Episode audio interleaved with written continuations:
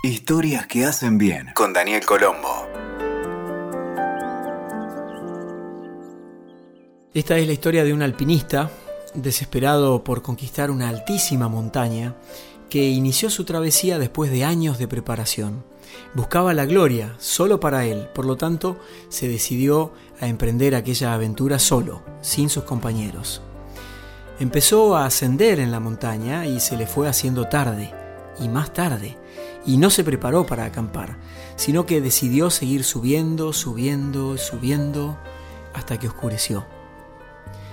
La noche cayó con gran pesadez en la altura de la montaña. Ya no se podía ver absolutamente nada, todo era negro, cero visibilidad. La luna y las estrellas estaban cubiertas por las nubes esa noche. Subiendo por un acantilado, a pocos metros de la cima, se resbaló y se desplomó por el aire, cayendo a una velocidad vertiginosa. El alpinista solo podía visualizar veloces manchas oscuras y la terrible sensación de ser succionado literalmente por la gravedad al caer. En esos angustiantes momentos le pasaron por su mente todos los episodios gratos y no tan gratos de su vida.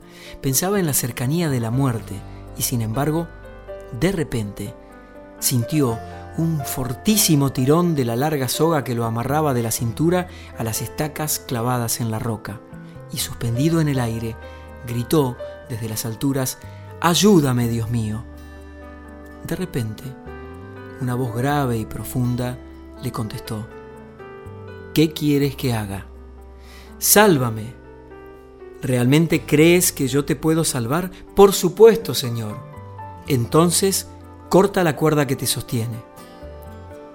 Hubo un momento de silencio y el hombre se aferró aún más a la cuerda.